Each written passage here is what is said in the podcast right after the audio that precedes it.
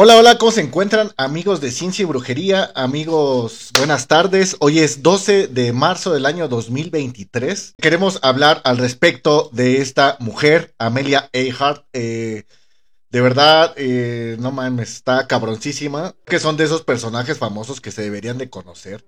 Que todo el mundo debería de saber de ellos. Y más porque en el tema del feminismo, pues es una de las grandes exponentes de las feministas. Eh, bienvenidos sean, mi nombre es Enrique Hernández, este es el podcast de Ciencia y Brujería. Este es el capítulo número 6 de la temporada número 2, Personajes famosos, Pasión, Delirio y Decadencia, el cual se dividirá en vida, para quedarse loco, aportaciones y muerte. Vida. Amelia era hija de Samuel Edwin Stanton Earhart en 1867-1930 y Amelia Amy nacida en Otis en 1869, pasó buena parte de su infancia en Atchison, Kansas, con sus abuelos maternos, quienes le proporcionaron un estilo de vida lleno de comodidades. Su abuelo Alfred Gideon Otis era un prominente juez federal retirado, que pensaba que el padre de Amelia, Edwin Earhart, abogado de empresas de ferrocarril, no estaba en condiciones de proveer a su familia con un estilo lo suficientemente holgado. O sea que era un pobre diablo, ¿no? Para el abuelo era un pobre diablo, ¿no? Era un asqueroso. Pero bueno, eh, sin embargo, pues es muy, muy difícil que pues alguien llene los zapatos o que, bueno, llene las expectativas de los padres, ¿no? La verdad es que sí está ahí complicado, pero bueno. Vamos a seguir leyendo. Durante su infancia, Amelia dio muestras de una personalidad inquieta y audaz pues se involucraba en actividades atribuidas a los chicos. Escalaba árboles, se deslizaba en, el trineo, disparaba ratas con un rifle. También tenía un pasatiempo reunir recortes de periódicos de mujeres famosas que sobresalían en actividades tradicionalmente protagonizadas por hombres. Otra de las cosas que pasó durante su infancia es que estuvo rodeada por problemas familiares, ya que su padre no contaba con una estabilidad laboral lo que complicaba las cosas y siendo peor, su padre igual comenzaba a tener problemas con el alcohol. Eh, ahí esta parte, la verdad sí, a mí en lo personal pues siento ahí algo raro, pero bueno. Si me estás viendo hija, perdóname. Discúlpame. Eh, eh, hago lo que hago lo que quisiera hacer más de lo que he hecho, pero de verdad me he esforzado. En 1905, a los 7 años, se mudó junto a su familia en Des Moines, Iowa, pues su padre había conseguido ahí un empleo de ejecutivo, tras venir a menos su práctica de abogado. Cuando tenía 10 años, tuvo la oportunidad de ver su primer aeroplano en una feria estatal. Precisamente la joven expresó en esa oportunidad que el aparato era una cosa hecha de cables, oxidados y madera. Nada interesante. O sea, la clásica respuesta, pues como de un... Ya está entrando a la pubertad, a la adolescencia, y así como que me vale madre, ¿no? O sea, no me, no me impresiona, ¿no? No es algo que yo quiera, no es algo que... No está en mis planes, ¿no? Eh, es algo así muy, muy... Si ustedes tienen amigos adolescentes, o si eres un adolescente, o si tienes hijos adolescentes, pues sabrás lo que, a lo que digo, ¿no? De que en esta etapa es muy, muy difícil porque pues todo parece eh, no valer nada, ¿no? Sin embargo, pues también tiene que ver con el aspecto, pues lo que está pasando en tu casa. Sin embargo, una serie de desventuras llegaron a la familia Earhart.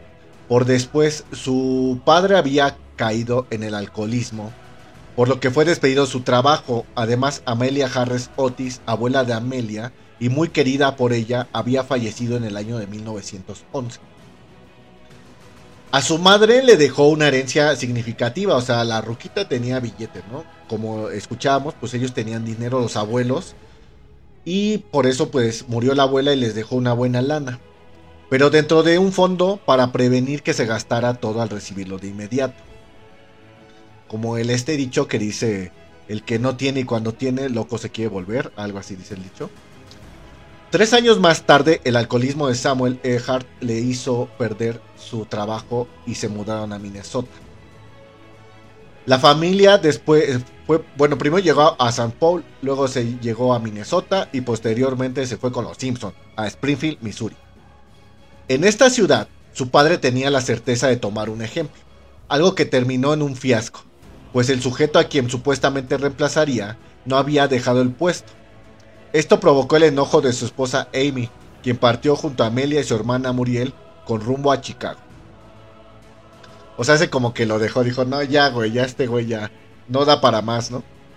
En la adolescencia de Amelia, en 1915, fue inscrita al St. Paul Central High School para cursar estudios secundarios. Ese mismo año, el padre de la joven fue despedido de su nuevo trabajo, por lo que su madre decidió llevarlas a vivir a Chicago.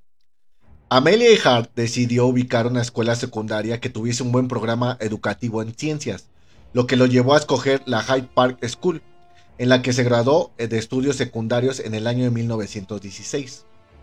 Estudió brevemente en el Centro de Estudios Superiores de Ogot School en Pensilvania, pero abandonó su carrera.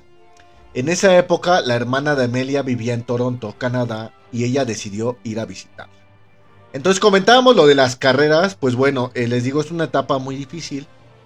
Yo considero que ya vas aterrizando un poco los pies a partir de los 25, 26 años, si no es que hasta los 30, la verdad. Pero bueno, eh, vamos a ver qué es lo que sucede después. Ya vimos su infancia, vimos más o menos cómo era su personalidad. Y vamos a ver que, bueno, deja, la, deja ahora sí que la escuela, pero se pone a trabajar. O sea, no se cae de nini. Se puso a trabajar. Entonces, vamos a ver qué es lo que ahí, ella, qué experiencia tomó de esto. Trabajó como enfermera. Durante la Primera Guerra Mundial, Ehart se interesó en colaborar con los soldados que regresaban heridos del campo de batalla. Así comenzó un entrenamiento con la Cruz Roja para ser asistente de enfermería. Comenzó a trabajar como voluntaria en el Hospital Militar de Espadina y se encargaba de preparar comida para algunos pacientes, así como de suministrar medicamentos. En 1918 comenzaron a aparecer en Toronto casos de la pandemia, de la pandemia conocida como la gripe española. El COP, ya saben qué número de ese tiempo, ¿no? Ehart Amelia se contagió de influenza, se contagió de gripa española debido a su constante contacto con los pacientes en el centro de salud en el que laboraba. Entre los síntomas que tuvo se cuenta la neumonía y la sinusitis maxilar. En esa época no existían tratamientos antibióticos, por lo que tuvo que ser operada para intentar descongestionar sus senos paranasales. La, recuperación fue lenta y ella pasó casi un año en reposo. O sea, te tenían que abrir la nariz totalmente para sacarte ahí los mocos, ¿no? luego Amelia Earhart se escribió en la Columbia University de Nueva York y tomó cursos de estudios médicos, pero al año siguiente abandonó la segunda carrera para estar con sus padres en California. Entonces, pues bueno, ya vimos que, se equivocó dos veces.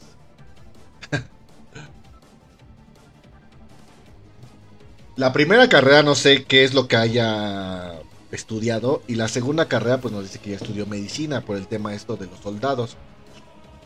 También le gustaba ayudar, yo creo, tenía un corazón muy bondadoso. Eh, entonces, van a empezar los inicios de su aviación. Ya estamos aquí, estamos apenas en la parte de vida. Está un poco largo porque la verdad, eh, les digo, fue una mujer excepcional. Entonces, por favor, síganos en nuestras redes sociales. Nos encontramos en Facebook, en el canal de Ciencia y Brujería. Estamos en TikTok como Ciencia y el Gatito, la I de Gatito, Brujería. Apenas acabamos de lanzar un video porque nos cancelaron nuestra cuenta, no lo olvido TikTok. Y nos encontramos en Instagram como Enrique-Rix y ahí me pueden encontrar también. A pesar de que Amelia había estado en exhibiciones aéreas antes, fue en el año de 1920 cuando la aviación se convirtió en una de sus pasiones. Ella asistió a un aeródromo con su padre y en esa ocasión subió por primera vez a un avión piloteado por Frank Hope. Aunque la experiencia fue breve, puesto que el vuelo duró 10 minutos, Amelia Earhart se dio cuenta de que estaba llamada a convertirse en aviadora. Tomó diferentes trabajos y reunió mil dólares para pagar lecciones de vuelo. Hay que poner que mil dólares en ese entonces, la verdad era muchísima lana.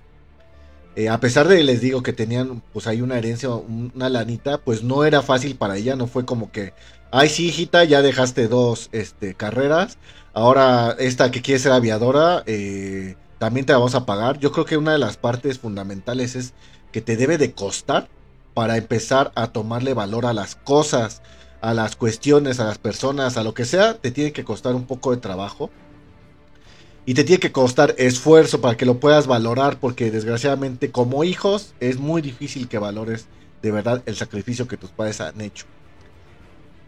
Eh, comenzó su entrenamiento de la mano de la aviadora Anita Snook en Kidder Field, en California, durante enero de 1921.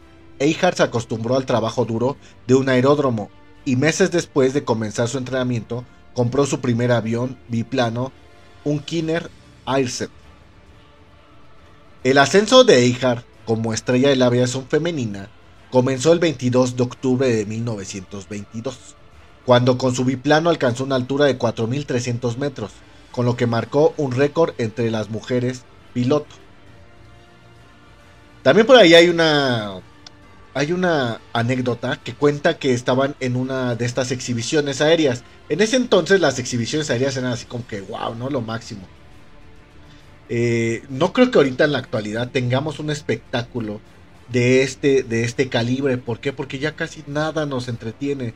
La realidad es que nos entretienen las series que pasan en algunos canales de pago, como Netflix y todas estas cuestiones, pero ya son producciones cinematográficas. Ya es muy difícil ver un eh, evento en vivo eh, que sea moderno, ¿no? O sea, podríamos decir, pues, obviamente el teatro, el ballet, todo eso.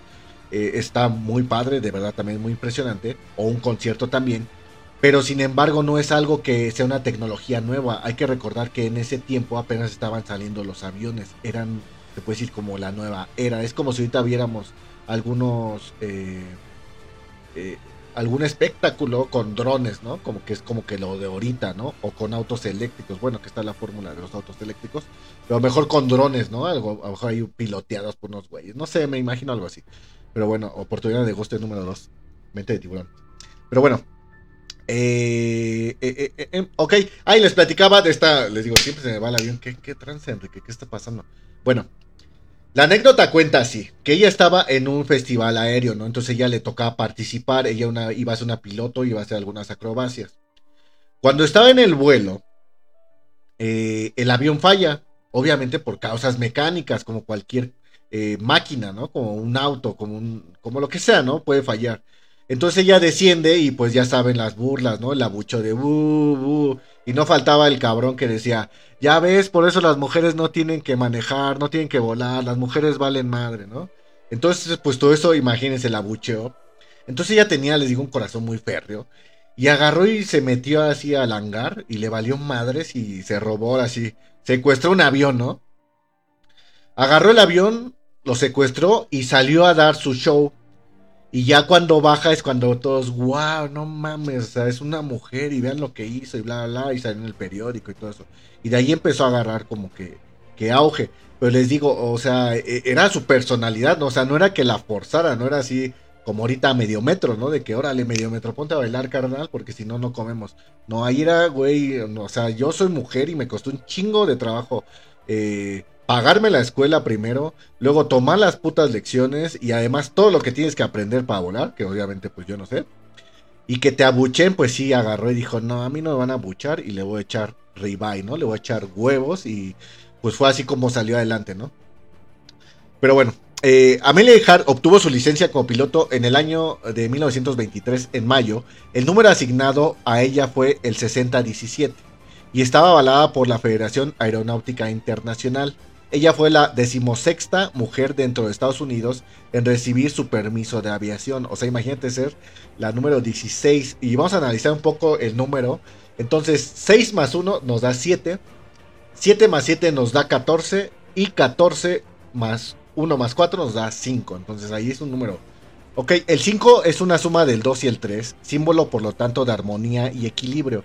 Al estar también justamente en el centro de los 9 primeros números.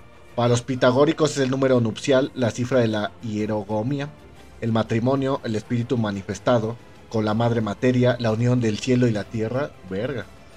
Fruto de este matrimonio sagrado es el hombre representado con un pentagrama o estrella de cinco puntas, inscritas dentro de un círculo y formando una cruz. Pero bueno, eh, la, la, me suena de la parte ahí de la unión entre el cielo y la tierra. Pues sí, porque ella era, ella era de, los dos, ¿no? Era hija de la tierra, pero le gustaba el aire. Pero bueno, llegamos a la segunda parte de este podcast. Bienvenidos sean, estamos totalmente en vivo. Ya sé qué vamos a hacer. Vamos a empezar con aportaciones y ya luego ya nos vamos a esta parte que está muy ligado del final. Eh, aportaciones. La primera mujer en sobrevolar el Atlántico en solitario. Cuando a los 10 años Amelia Earhart vio por primera vez su avión, eh, sus palabras fueron que era una cosa de alambre oxidado y madera y que no tiene nada interesante.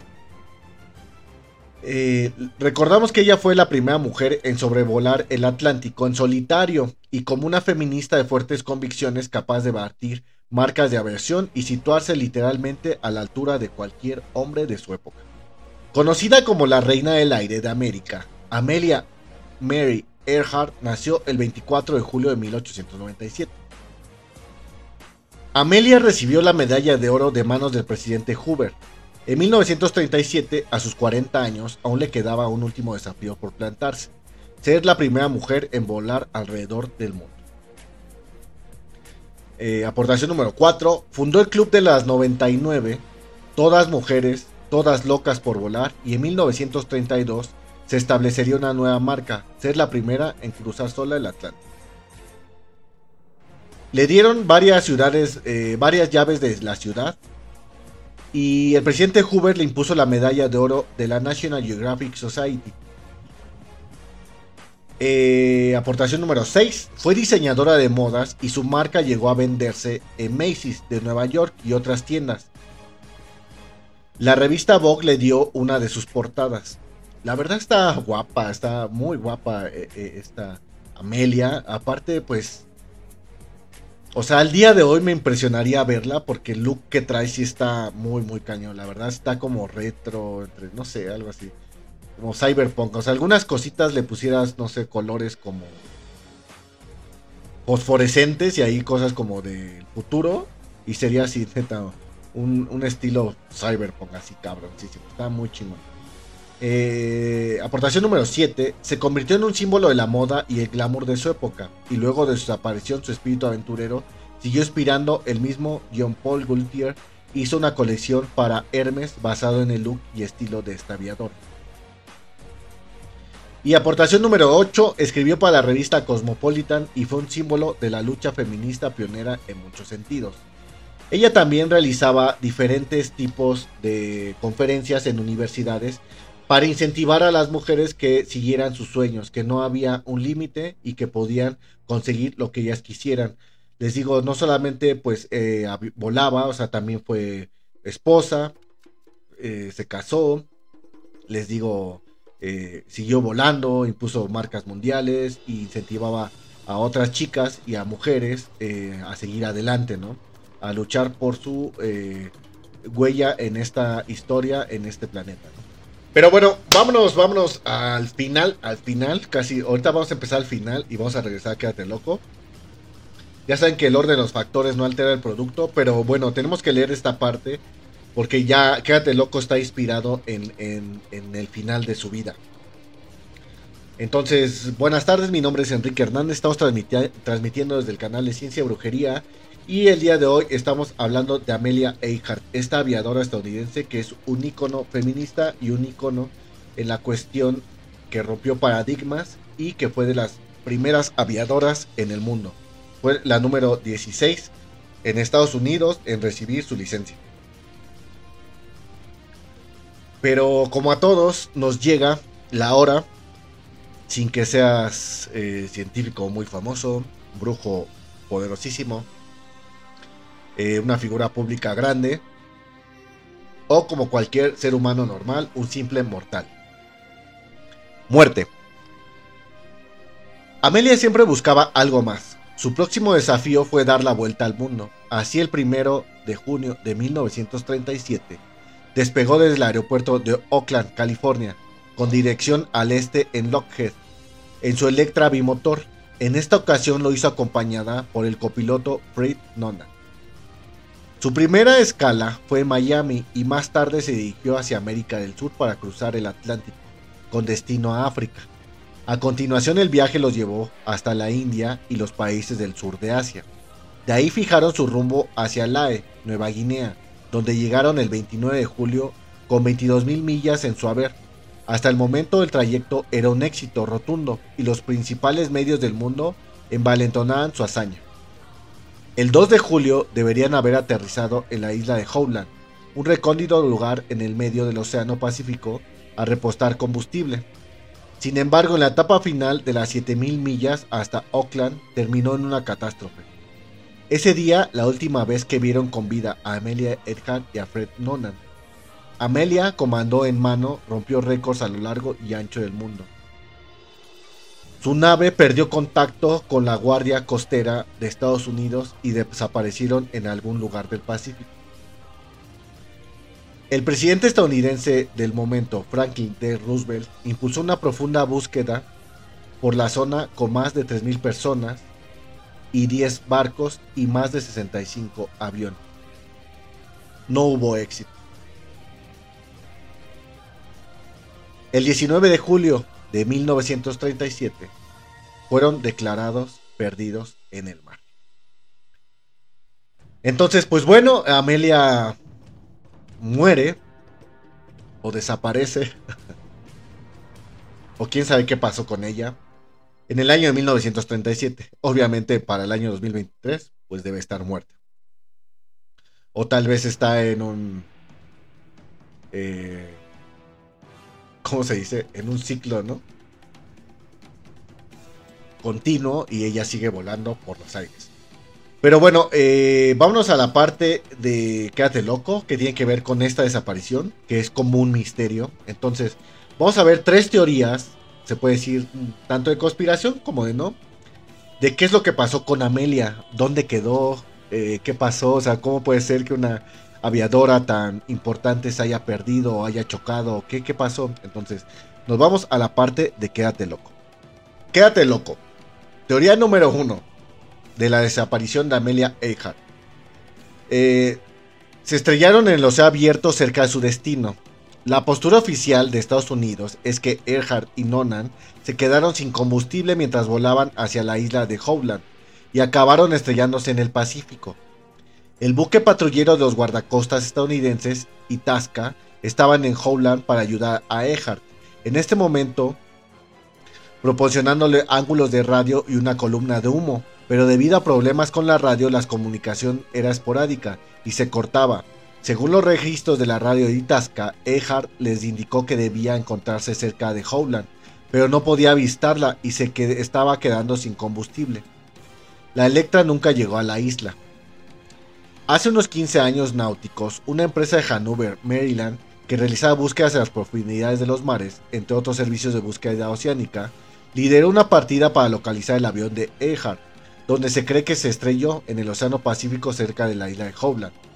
El presidente de Náuticos, David Jordan, dijo en 2003 que a partir del estudio de factores como las transmisiones de radio encontradas por Earhart por Amelia y lo que se sabe acerca del suministro de combustible del Electra, él y sus colegas habían acotado un área del océano en la que se creen fielmente encontrarán la tumba submarina de la aeronave. Estamos seguros de que esta es la zona en la que estábamos buscando, dijo Jordan. Por supuesto no podemos garantizarlo, ya que podría estar fuera de los límites, pero estamos seguros de que se encuentra en los alrededores. En marzo y abril del 2002, la empresa utilizó un sistema de sonar de alta tecnología para buscar a gran profundidad a lo largo de 1630 kilómetros cuadrados del lecho oceánico cerca de Howland. No encontraron el avión ni en dicha expedición ni en la misión siguiente en el año 2006. Más adelante, en el año 2009, un equipo organizado por Wade Institute por Wade Institute for Discovery rastreó un área de prácticamente la superficie del estado en Delaware, al oeste de Holland, con la ayuda de robots para aguas profundas. Aunque la expedición no desveló ninguna nueva pista, el optimista Ted Wade, presidente del instituto, declaró que sus resultados eliminaban miles de kilómetros cuadrados para futuras búsquedas. Entonces, bueno, ahí dice que pues aún no han encontrado nada. Es como una hipótesis, pero no, no han encontrado nada. Entonces, vamos con la teoría número 2, que es el naufragio en Nikumaroro. El Grupo Internacional para la Recuperación de Aeronaves Históricas, TIGAR por sus siglas en inglés, está investigando la hipótesis de que Eihart y Nonan aterrizasen con su Lockheed Electra en la isla de Nikumaroro, un pedazo de tierra a 350 millas náuticas al sudoeste de Howland, al no poder encontrar su destino. Los investigadores basan su hipótesis en las últimas transmisiones de Amelia, a las 8.43 am del 2 de julio. Amelia me, envió un mensaje por radio de Itasca eh, que decía, estamos en la línea 157-337. La Itasca recibió la transmisión, pero no logró conectar con la señal de radio. La línea 157-337 indica que el avión estaba volcado en la línea de navegación del noroeste al suroeste que atravesaba la isla de Howland. Si Eihard y Nonan pasaron sobre Howland, habrían volado o bien al noroeste o bien al suroeste de la línea para encontrar la isla. Al noroeste de Howland solo había océano abierto durante miles de kilómetros, pero al suroeste se encontraba Nikumaroro. El mensaje de radio sobre su línea de posición fue la última transmisión confirmada de Eihart, pero los operadores de radio recibieron 121 mensajes durante los 10 días siguientes. De ellos al menos 57 podrían haber sido de la Electra. Las estaciones inalámbricas obtuvieron orientación de dirección de seis de los mensajes. Cuatro se cruzaban cerca de las Islas Phoenix, explica Tom King, arqueólogo del Tiga. La mayoría de los mensajes se emitían durante la noche cuando había marea baja.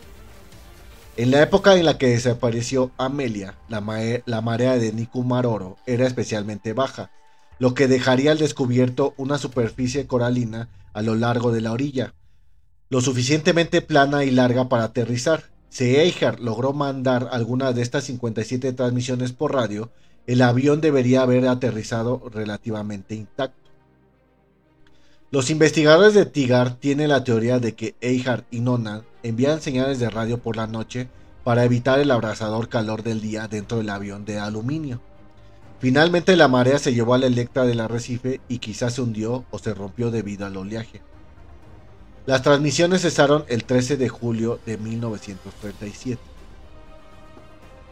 Existen otras pruebas que apuntan el fatídico destino de Ihar y Nonan como náufragos del Nikumaroro. En 1937, una partida británica exploró la isla con la intención de colonizarla. Eric Bemington, un oficial colonial, se dio cuenta de que parecía un campamento de noche. También sacó una fotografía de la costa que incluye un objeto no identificado que según Tigar podría tratarse del tren de aterrizaje del avión. Para 1938, la isla había sido colonizada como parte del plan de asentamiento en las Islas Phoenix, una de las últimas expansiones del Imperio Británico.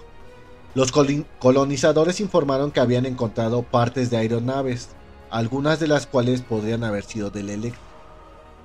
En 1940, Gellard Gallagher, el administrador de la colonia, descubrió 13 fragmentos de hueso enterrados cerca de los restos de una fogata. También encontró los restos de los zapatos de hombre y de mujer, así como una caja que un día contenía un sextante, un instrumento de navegación. Los, huesos se llevaron a Fiji, donde fueron finalmente y se perdieron. Vale madre. Los investigadores de Tigar estudiaron las medidas utilizando técnicas modernas y determinaron que los huesos podrían pertenecer a una mujer de tamaño y complexión de Eihart, de Amelia. El Tigar ha realizado dos expediciones a Nikumaroro desde 1989. Durante dichas visitas a la isla han identificado un lugar que coincide con la descripción de Gallagher del emplazamiento en el que se encontraron los huesos. En el Seven Site, donde nombre que le han dado por la forma de claro que lo rodea, existen restos de varias hogueras, así como restos de aves, peces, tortugas y almejas, lo que indica que alguien habría comido ahí basándose en la forma en que abrieron las almejas y consumían el pescado. No se habrían comido las cabezas. Probablemente no eran los isleños del Pacífico. En este lugar también se han encontrado varios recipientes de cristal de la década de 1930. Uno de ellos podría haber contenido una crema para ocultar las pecas, un cosmético que es posible de Eihard hubiera utilizado. La expedición del Tigar sigue su curso en Nikumaroro, donde usarán a cuatro perros especializados en detectar restos humanos a profundidades de hasta 2.7 metros y con una antigüedad de hasta de 1500 años. No hay otra tecnología más sofisticada que los perros, afirma Fred Haber, arqueólogo residente de la National Geographic Society, que está patrocinado la exploración canina tiene una tasa más alta de éxito a la hora de identificar objetos que los georradares. Entonces, pues bueno, esta teoría tiene, pues se puede decir que es más, está más cerca de la realidad, porque, o sea, estrellarse rotundamente, no creo, pues eran, eran aviadores, eh, pues muy experimentados, entonces, lo que ellos han de haber logrado o tratado de hacer es aterrizar y ya de ahí pedir auxilio.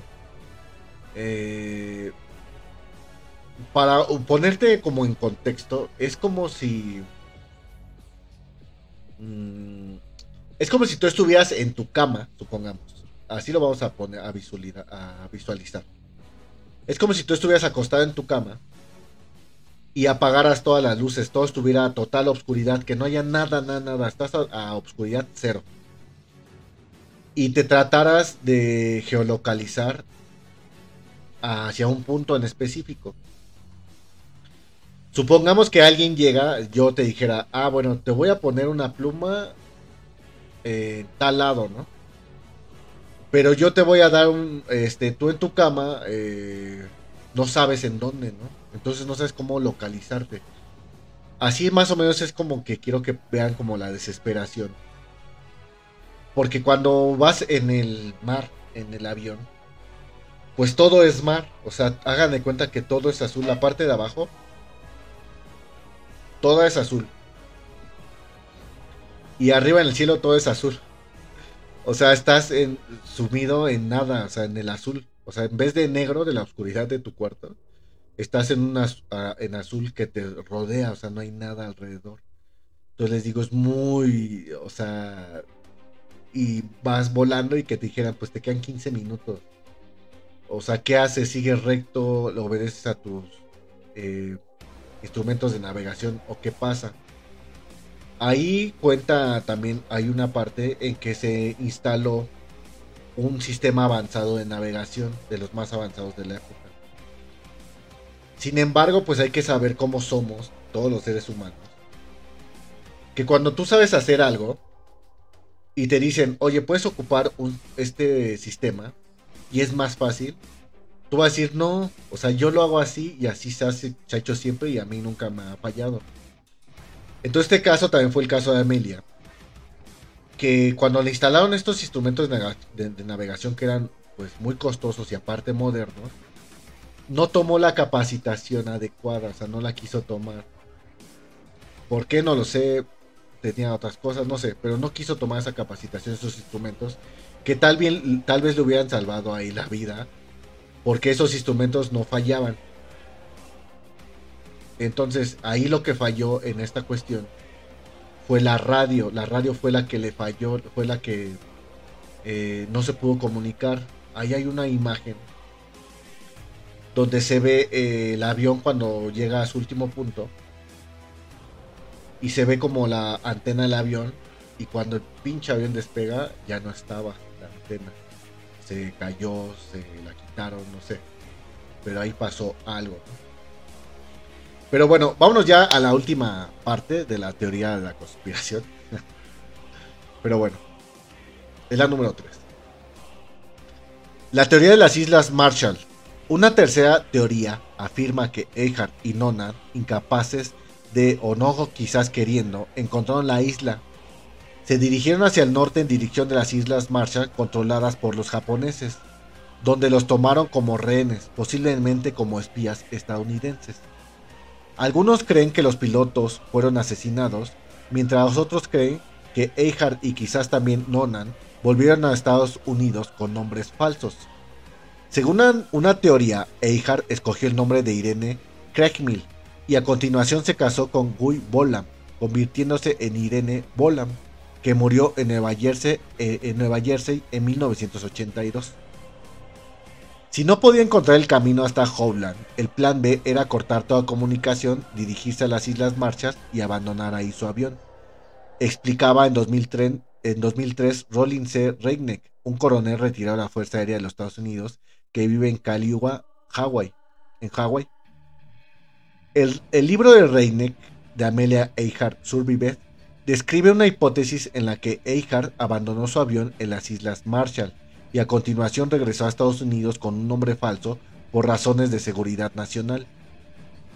Según Reineck, este plan habría permitido al gobierno estadounidense rescatar a Earhart de las Islas Marshall y al mismo tiempo llevar a cabo un reconocimiento preguerra de los japoneses. Sin embargo, el plan se frustró, como ocurre con muchos otros planes. Afirma Reineck, Earhart habría enviado un comunicado por radio diciendo que estaba dirigiéndose hacia el norte. El mensaje fue interceptado y los japoneses la hicieron prisionera según él.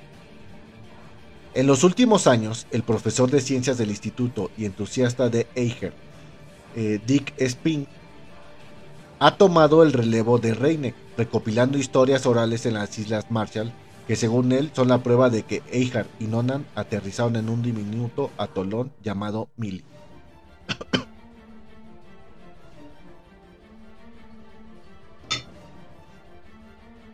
El mundo tiene que saberlo, dijo Speak en una entrevista en el año 2015.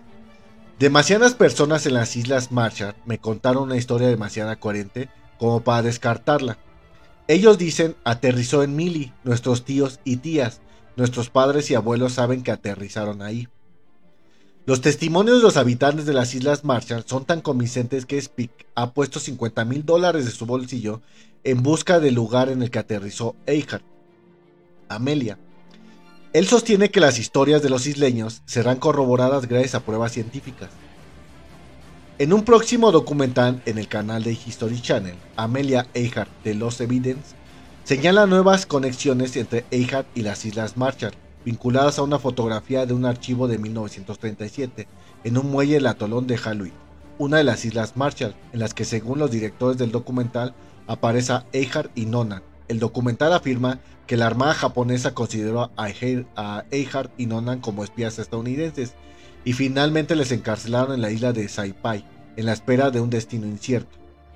Aunque todavía está por ver la acogida del documental entre los investigadores, muchos fans de Eihart han descartado la teoría de las Islas Martian por ser demasiado disparatada. Elsen Long, un piloto retirado que pasó décadas investigando la desaparición de Eihart, cree en la teoría de la colisión y el hundimiento en el mar. El avión, habría tenido que flotar bastante distancia para alcanzar las Islas Marshall, señaló Long en una entrevista. Para él, la respuesta al misterio se encuentra sepultada a unos 5.000 metros bajo la superficie del océano. Fred Patterson, piloto del World Airways, durante 25 años que había tenido los Electras, comparte la opinión de Long. No hay forma de que llegase a las Islas Marshall, dijo en 2015. Yo mismo he realizado vuelos largos eh, de larga distancia en ese avión y sé exactamente cuánto consume cada hora. Patterson, Long y muchos otros en su campo argumentan que las transmisiones sitúan a Eihart cerca de su destino previsto en las islas Howland, cuando este comunicó que el combustible estaba bajo. La distancia entre Howland y el atolón de Mili es de 1280 kilómetros, a casi 4 horas y media del vuelo a velocidad de crucero del Electra. Sin embargo, hasta que los restos de Eihart se descubran en el Pacífico, el misterio que rodea la desaparición seguirá invitando especulaciones de todo tipo. Pues bueno, hemos llegado al final de este podcast. Espero les haya gustado. Por favor, compartan, regalas un like. Eh, síguenos en Instagram con Rique-Rix. Y síguenos en TikTok como Ciencia y Gatito y de y Brujería. Y hemos llegado al final de este podcast. Esperamos que haya sido de su agrado. Nos despedimos. Les envío un fuerte abrazo y un saludo. Y muerte a Sócrates.